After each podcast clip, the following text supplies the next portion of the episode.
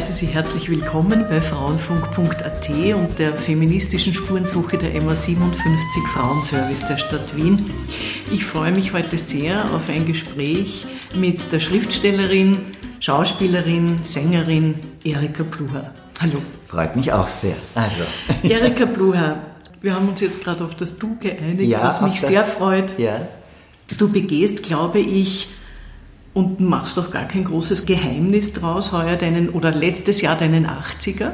Nein, ich bin jetzt schon 81. Im Februar wurde ich 81 Jahre alt. Den 80er habe ich noch toll Corona-frei gefeiert im Stadtsaal mit all meinen Musikern auf der Bühne. War ein wunderschönes Fest. Ja, aber schon wieder ist ein Gott Jahr vorbei und ich bin 81. Ja, das merkt man nicht, äh, weder im Körper noch am Geist. Du hast eine jüngere und eine ältere Schwester. Die letztere ist auch künstlerisch tätig. Äh, und Malerin und Bildhauerin. Das Leben hast du ja großteils aufgrund deiner künstlerischen Tätigkeit auch als öffentliches Leben verbracht. Nach dem Reinhardt-Seminar warst du 40 Jahre lang Ensemblemitglied im Burgtheater. Und das ist schon 20 Jahre her. Richtig. Du äh, hast zahlreiche Filme gemacht, du warst als Sängerin, hast du dir einen Namen gemacht. Du bist seit vielen Jahren Schriftstellerin und da auch sehr erfolgreich Du warst zweimal verheiratet, auch mit sehr prominenten Männern, einmal mit Udo Brocksch und dann mit André Heller. Du hast eine Tochter, die leider sehr früh verstorben ist, aber einen Enkel Adoptivsohn, den Iggy, der ebenfalls Schauspieler ist.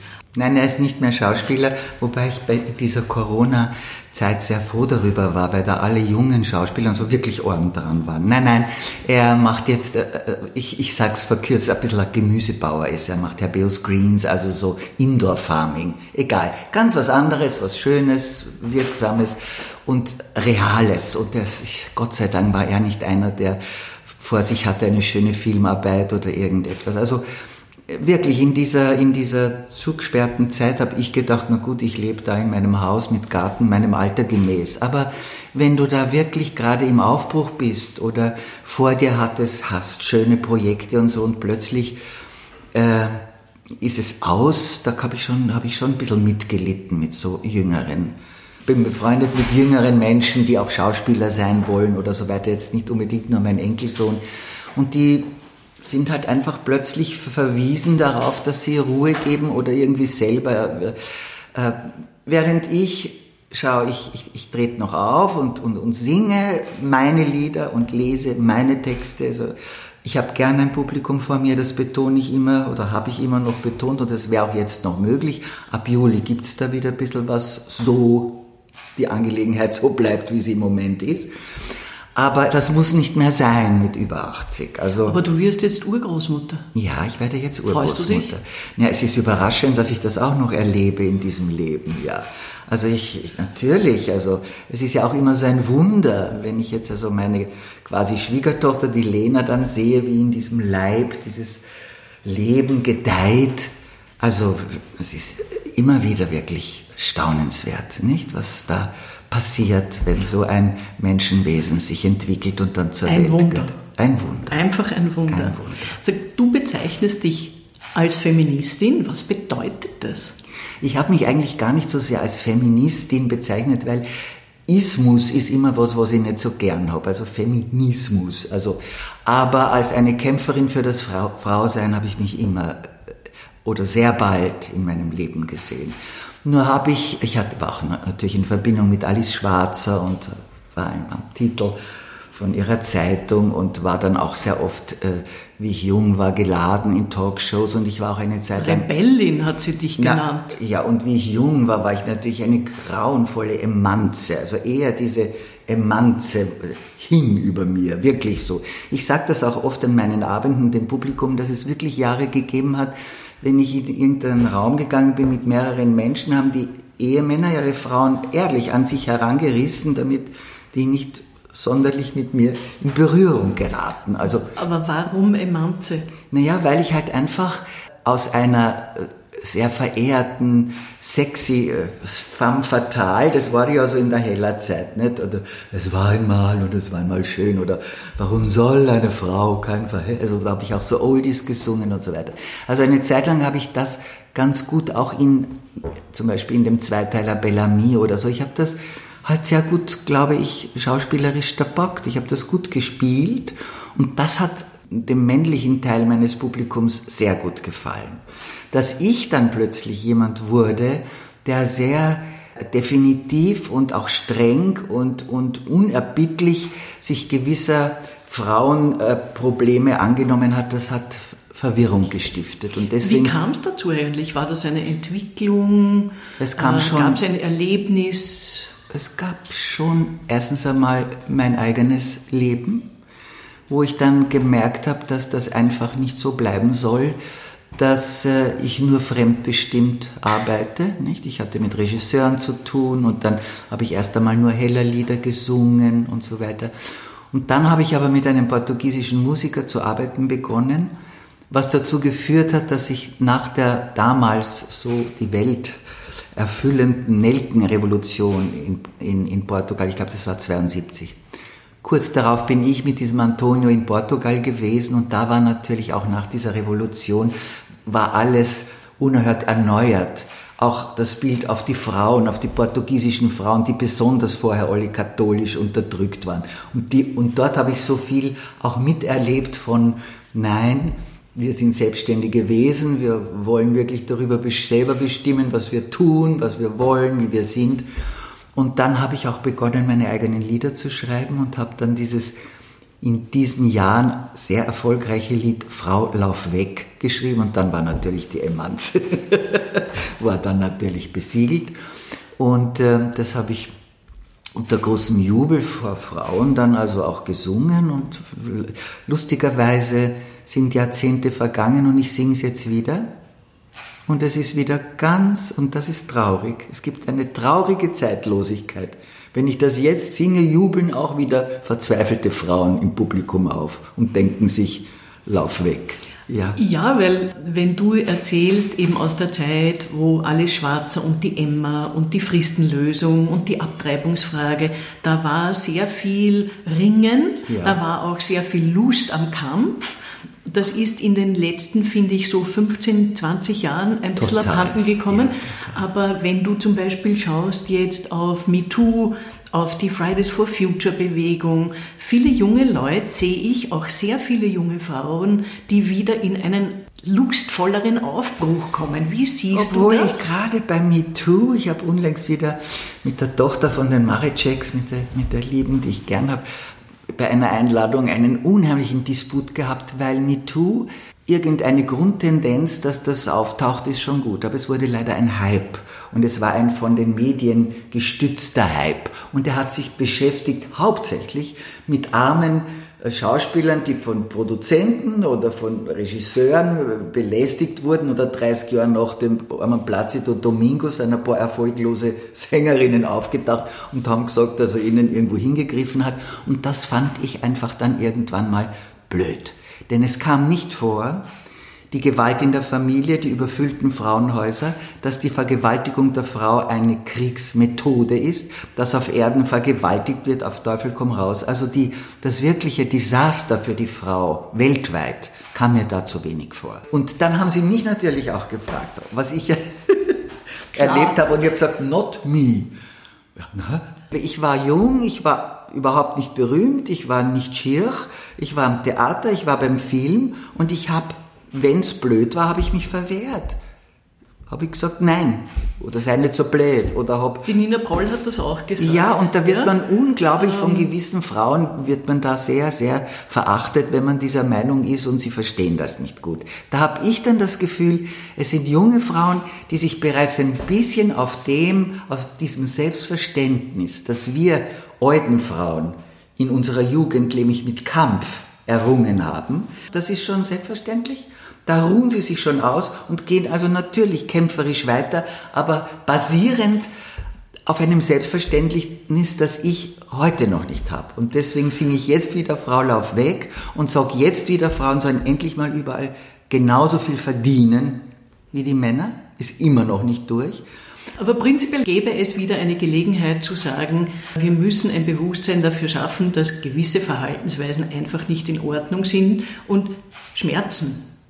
Gewisse Menschen vertragen das nicht so. Generell kann man sagen, wenn einem das selber als Frau nie passiert ist, tausend Rosen wunderbar, großartig. Bringt mich zu dem Thema Selbstbewusstsein, Selbstvertrauen, sich einfach auch offen zu wehren und dann Angriffe einstecken zu müssen. Wie siehst du das? Also ich sehe das einfach wie alles, was ich irgendwann einmal im Bereich meiner, meines Öffentlichseins für mich beschlossen habe. Also irgendwann einmal habe ich mein Öffentlichsein, und zwar war das nach dem Selbstmord meines Lebensgefährten Peter Vogel, wo ich wirklich von den Medien, dort haben sie gestanden und überall und sind uns nachgelaufen, der Frau Jesserer, seiner Ehefrau und mir, in München am Friedhof und sind über die Gräber gestürmt und haben es nur um uns zwei zu, also da habe ich mir gedacht, also nein, nein, nein, so nicht. Also, und außerdem war ich in der Zeit auch sehr schmerzvoll wach und da habe mir gedacht, so, so soll es mit mir nicht mehr sein. Und seither bin ich sehr, sehr streng im Umgang mit den Medien. Also insofern, was irgendwann jemand über mich, da kann nichts machen. Aber wenn ich mitwirke bei einer öffentlichen Äußerung, dann nehme ich das sehr verantwortlich ernst.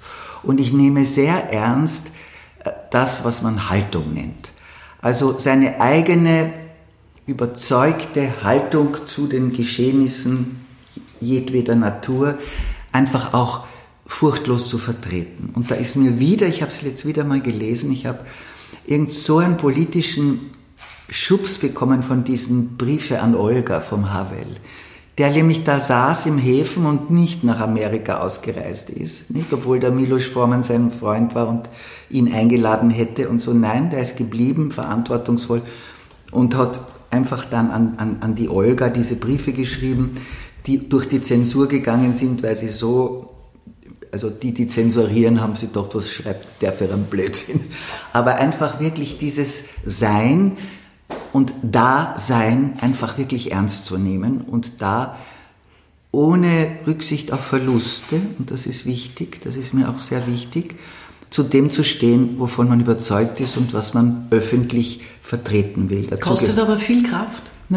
Hat immer viel Kraft gekostet und tat es auf, politischer, auf politischem Weg auf unerhört schmerzvolle Weise, als meine Anna äh, 99 mit 37 Jahren gestorben ist. Ich meine, das ist eine Sache, die erzähle ich bewusst. War ich eine wirkliche offene Gegnerin vom Jörg Haider und damals hat es noch nicht so Shitstorms oder Computer und Facebook-Geschichten gegeben, aber anonyme Briefe. Und da habe ich viele anonyme Briefe bekommen, des Inhalts, dass mir das Recht geschieht, dass meine Tochter gestorben ist, weil ich gegen den Jörgel bin. Beim ersten Brief war ich fassungslos und dann habe ich diese Briefe schon immer so irgendwie erkannt. Und da habe ich gewusst, so ist es dann, wenn ich sage ohne Rücksicht auf Verluste. Dann muss man wissen, dass da was zurückkommen kann, was dem eigenen Leben nicht gut tut. Trotzdem, und trotzdem ist eines meiner wichtigsten Worte, das begleitet mich, bin ich ein Gegner von jeder Form von Opportunismus. Ich glaube, Opportunismus ist eine der schädlichsten Eigenschaften für den Menschen an sich. Wenn du auf deinen Weg schaust und auch auf deine Entwicklung, alles, was du jetzt gesagt hast, was von dem würdest du dringend einer jungen Frau erzählen? Naja, ich erzähle sowieso jungen Frauen immer wieder was, weil ich sie auch treffe und weil ich auch jemand bin, der gerne mit jungen Menschen spricht. Und ich kann nicht leiden, wenn jemand sagt, die heutige Jugend. Ja? die heutige Jugend ist blöd, wie alle blöd sein können und gescheit, wie alle gescheit sein können.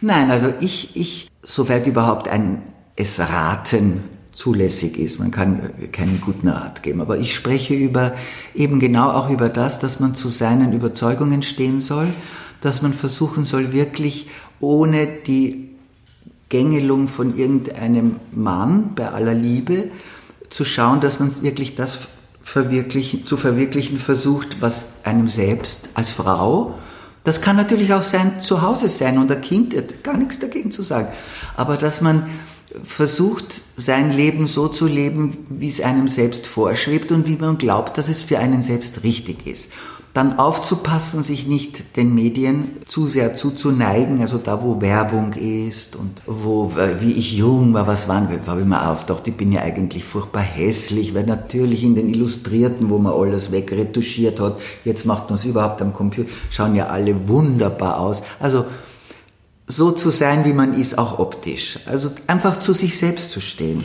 Das impliziert aber, dass man einen hohen Grad an Selbstreflexion hat, dass man draufschaut, was macht das mit einem, war das gut, was hat das bei mir bewirkt. Äh, wie kommt man zu dieser Art von Selbstbetrachtung und drauf zu schauen, was mein Leben jetzt ist? Naja, ich komme mit dem ganz lapidaren Vorschlag, dass man Tagebuch schreibt. Ich tue das seit schon ganz ewig. Da gibt es auch in, in meinem Testament, das, das wird nie veröffentlicht werden, aber schreibend, nur leider lernen ja die Kinder nicht mehr, mehr schreiben, aber dann sollen das halt meinetwegen am Computer machen, ist ja wurscht. Aber für mich persönlich, und man kann ja immer nur eigentlich das weitergeben, was man als eigene Erfahrung hat, so sehe ich das auch in meinen Büchern. Ich bin keine Schreiberin, die da recherchiert, sondern ich gehe schon immer sehr auch zu meinen eigenen, ich sage immer zur Kompetenz meiner eigenen Erfahrung. Und da habe ich auch die Kompetenz meiner eigenen Erfahrung, dass ich jeden Tag mich schreibend unterhalte und dann einfach den vergangenen Tag durchreflektiere und auch versuche, mir auf die Schliche zu kommen, muss man ja immer wieder. Da hat man mal irgendwie versucht, dass man ja, man lieb gehabt wird oder da war man zu feig, was zu Also es gibt immer wieder, das ist ja auch ein Prozess, der nicht abgeschlossen ist, sondern das muss ja immer wieder durchdacht und aufgenommen werden und so. Also ich sehe es im Aufschreiben, im täglichen Aufschreiben und niederschreiben, heißt ja auch niederschreiben. Du hast ganz äh, am Anfang schon gesagt, äh, dir ist es wichtig, sozusagen für die Rechte der Frauen, für die Besserstellung, dass äh, das mit dem gleicher Lohn für gleiche Arbeit, äh, Gleichbehandlung. Ich bin überhaupt nicht jemand, der sagt, nur weil man Frau ist, ist man was Besonderes. Da muss man schon erst einmal schauen, dass man als Mensch was Besonderes wird. Und da ich für die Menschheit bin, schau, ich bin so alt, aber es liegt mir daran, dass diese Welt, dieser Planet, dass der aus dieser ganzen Krise, sei das jetzt Corona oder ökologisch, oder auch was Armut betrifft, also wie es auf der Welt ausschaut zurzeit, ja, bedrückt mich sehr und ich bringe es nicht fertig, mir zu sagen, na gut, Erika, solange du lebst, wird schon nur so irgendwie gehen. Das beruhigt mich überhaupt nicht. Mir liegt daran, dass auch mein Urenkel, dass der auch auf einer, auf, auf, auf ist, ja, ist ja so schön, diese Welt. Und es gibt auch so wunderbare Menschen und es gibt eben so wunderbare Frauen und die sollten einfach so leben können, wie ein Mensch, ein vollwertiger Mensch leben kann. Ich will gar nicht, dass sie jetzt besondere Rechte haben, sondern sie sollen so leben können, also ein Mann lebt so, eine Frau lebt, und sie sollen sich selbstgemäß, menschenwürdig ein Menschenleben führen dürfen. Daran liegt mir eben. Und dafür habe ich eben immer versucht einzustehen. Eigentlich eh immer nur ich selber, weil ich war sehr wenig in irgendwie Gruppierungen oder so. Ich Hast du Vorbilder? Na gut, ich habe natürlich schon die Beauvoir gelesen und so weiter nicht? und habe da alles in jungen Jahren natürlich sehr viel so Frauenliteratur gelesen. Ja. Aber irgendwann mal bin ich dann schon zu mir auf mich selber zugekommen und habe mir gesagt, also jetzt schau mal du, wie das bei dir, weil es schaut natürlich in jeder Lebensform wieder ein bisschen anders aus. Aber ich bin immer sehr traurig, wenn ich sehe, dass frische, junge Mädchen in der Schule, noch wunderbar, fangen vielleicht auch noch an zu studieren und dann heiraten sie und aus ist es plötzlich. Plötzlich wird diese strahlende oder, oder starke junge Frau von der Liebe, ja, von der Love Story und hin und her und gedäftet und klein. Mein vorletztes Buch äh, war ja ein für mich sehr schmerzlich zu schreibendes Buch. Das hieß Anna und da habe ich wirklich die Kindheit meiner Tochter Anna beschrieben mit einem sehr strengen Blick auf ihre Mutter, also auf mich, denn ich war keine ideale Mutter bei aller Liebe. Und da ist mir so aufgefallen, was man als Frau an Zeit und Kraft verliert mit diesen Liebesgeschichten. Die sind mir plötzlich beim Zurückdenken und Annas Kindheit bedenkend und auch niederschreibend und formulierend, ist mir aufgefallen, wie blöd, warum habe ich mich da gequält, statt mit der Anna es lustig zu haben oder so. Also, aber höchstwahrscheinlich muss man da durch. Aber nur darf man oder sollte es so sein, dass, dass man als weiblicher Mensch sich nicht niedermachen lässt. Also man kann eine liebende Frau sein, alles in Ordnung, aber nicht sich seiner eigenen Persönlichkeit verlustig zu gehen. Das, das macht mich dann immer traurig, wenn ich sowas beobachten muss. Wenn du jetzt sozusagen von der Frau auf den Mann blickst, weil wir schon in den Liebesbeziehungen sind, kann natürlich auch andersgeschlechtlich sein, aber äh, du hast ja immer Beziehungen doch mit sehr äh, starken Persönlichkeiten gehabt als Männern. Wie besteht man da? Naja, man muss es überleben, also das äh, gehört schon dazu. Auf der anderen Seite, da ich es also überlebt habe in, in allen Fällen, es waren eben alles auch sehr merkbare, erkennbare Exemplare. Aber ich habe wirklich in, im Naherücken an so medienbewusste und, und ihrer Macht bewussten Männern, habe ich genau kennengelernt, was ich nicht will. Also ich habe genau gewusst, ich will zwar schon, wenn ich auf der Bühne bin, muss man so ein bisschen was wie Macht haben. Nicht? Also man muss einfach schauen, dass einem, es muss so sein, dass die einem zuhören wollen, die Menschen vor einem. Nicht?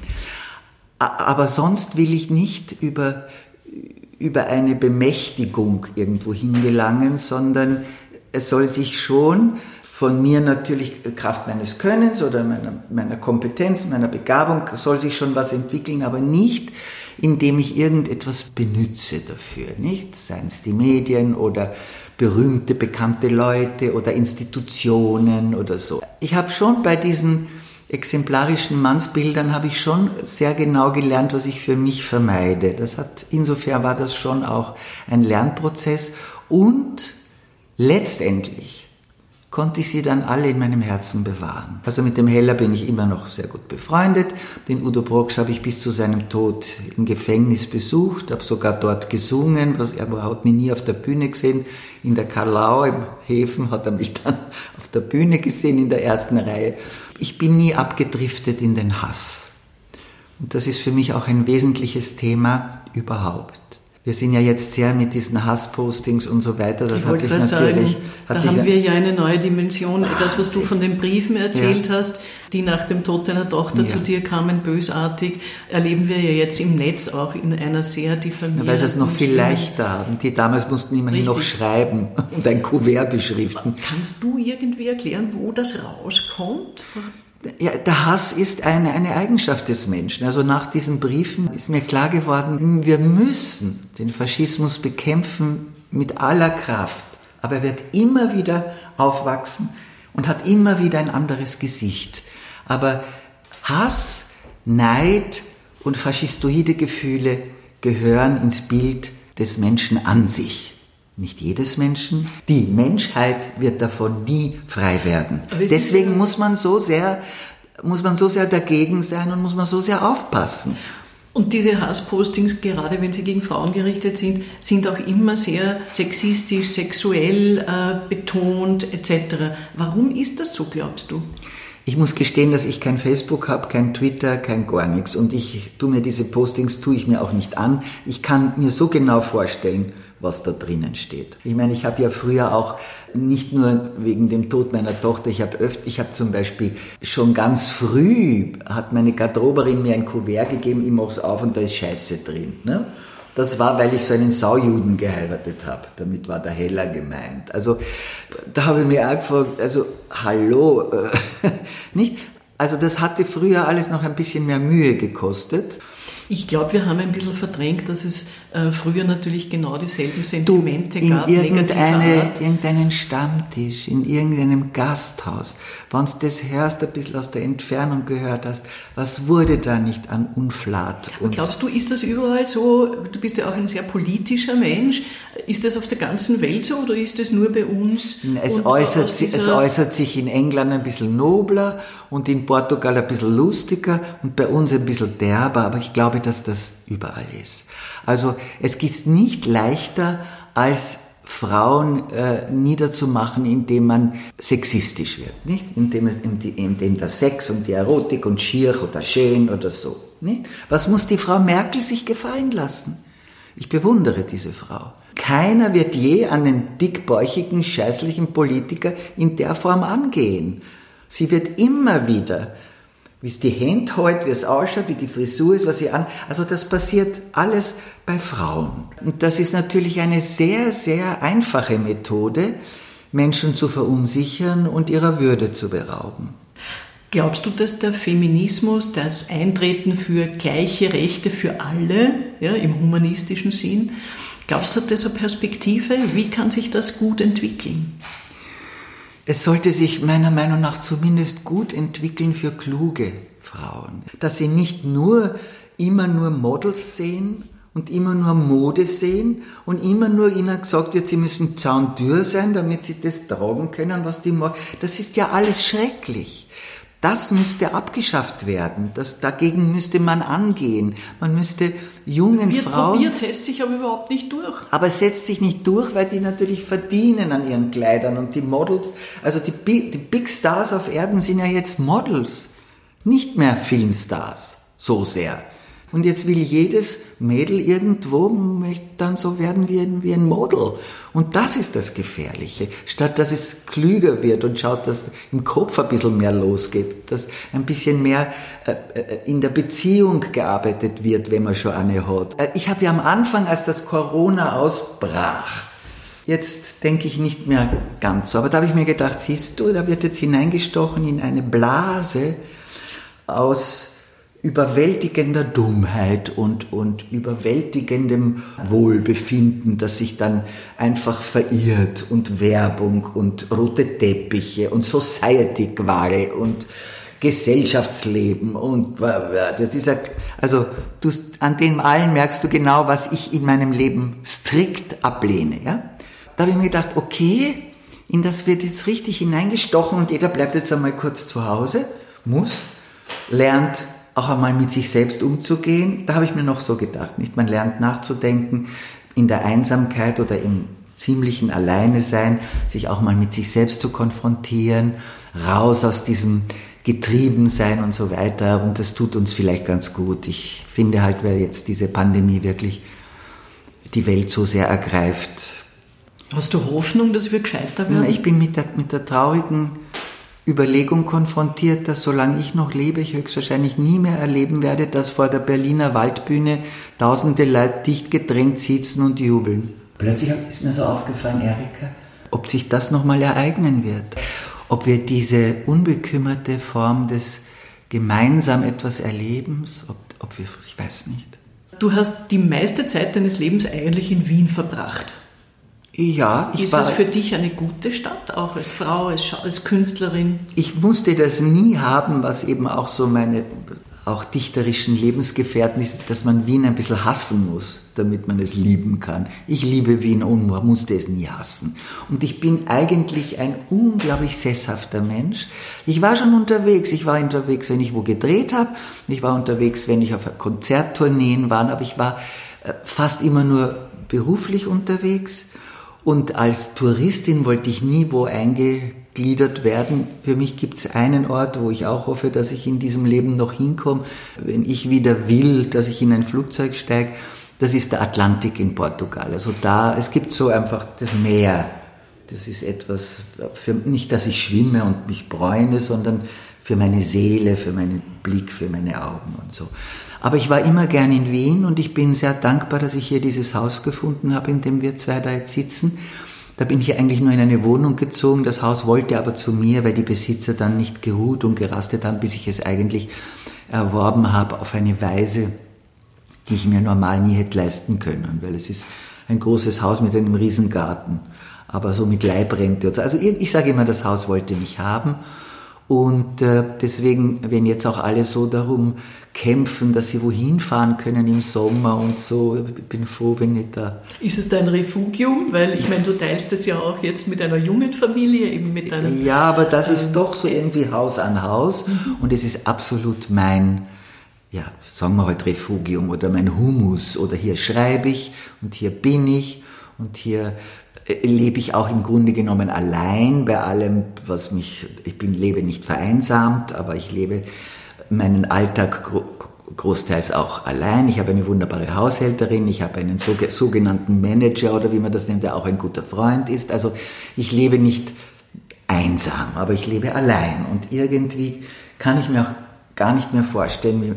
meine Ehen waren auch immer nur recht begrenzte Zeit lang auf so ein wirkliches Zusammenleben hin orientiert. Ich, ich mag eigentlich allein schlafen.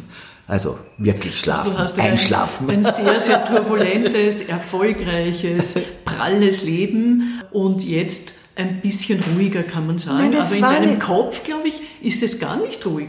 Ich war immer viel allein und viel ruhig und viel traurig. Ich bin auch ein prinzipiell sehr schnell trauriger Mensch. Ich weiß auch in Ansätzen, was Depressionen sind. Also ich bin nicht depressionskrank, aber ich weiß oft am Morgen, wie, wie ich kämpfen muss, mich im wahrsten Sinn des Wortes zu erheben. Selber habe ich mein Leben nie als so turbulent und toll empfunden. Nachträglich sage ich mir auch, Geburtsurkunde nur mit dem Hakenkreuz und jetzt... und jetzt wirklich, also unlängst meine Geburtsurkunde war nötig, dass ich sie hervorsuchte und habe erstarrt gesehen, dass das 39 noch, noch mit diesem Adler mit dem Hakenkreuz war. Ja, so lange schon. Es gab schöne Sachen, es gab am Theater schöne Sachen, es gab filmisch schöne Sachen und ich bin sehr stolz und froh, dass ich keinen Blödsinn gemacht habe. Ich habe schon in jungen Jahren dauernd abgelehnt. Ich habe drei Sommer hintereinander die Bullschaft abgelehnt. Heutzutage sagt mir die Frau Rabel-Stadler, Sie wollen ein schönes Programm machen. Die Journalisten kommen und sagen, wer spielt die Bullschaft und was hat sie an? Also meine Frau Baumbauer, meine Agentin, lebt auch schon lange nicht mehr. Die hat gesagt, da ist eine blöde Ruin. Na, na, schreiben's lieber.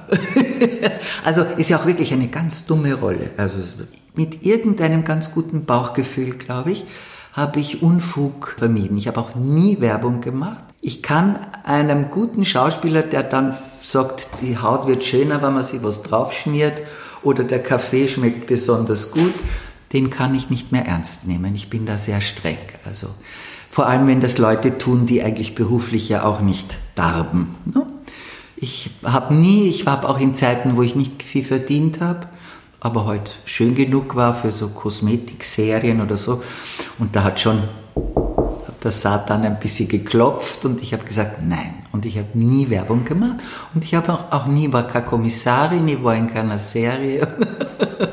Und mir ist gelungen, ich bin jetzt im Moment dabei, mich selbst irgendwie, aber ich will ja auch sagen, wo ich finde, was in, in meinem Leben irgendwie gut war.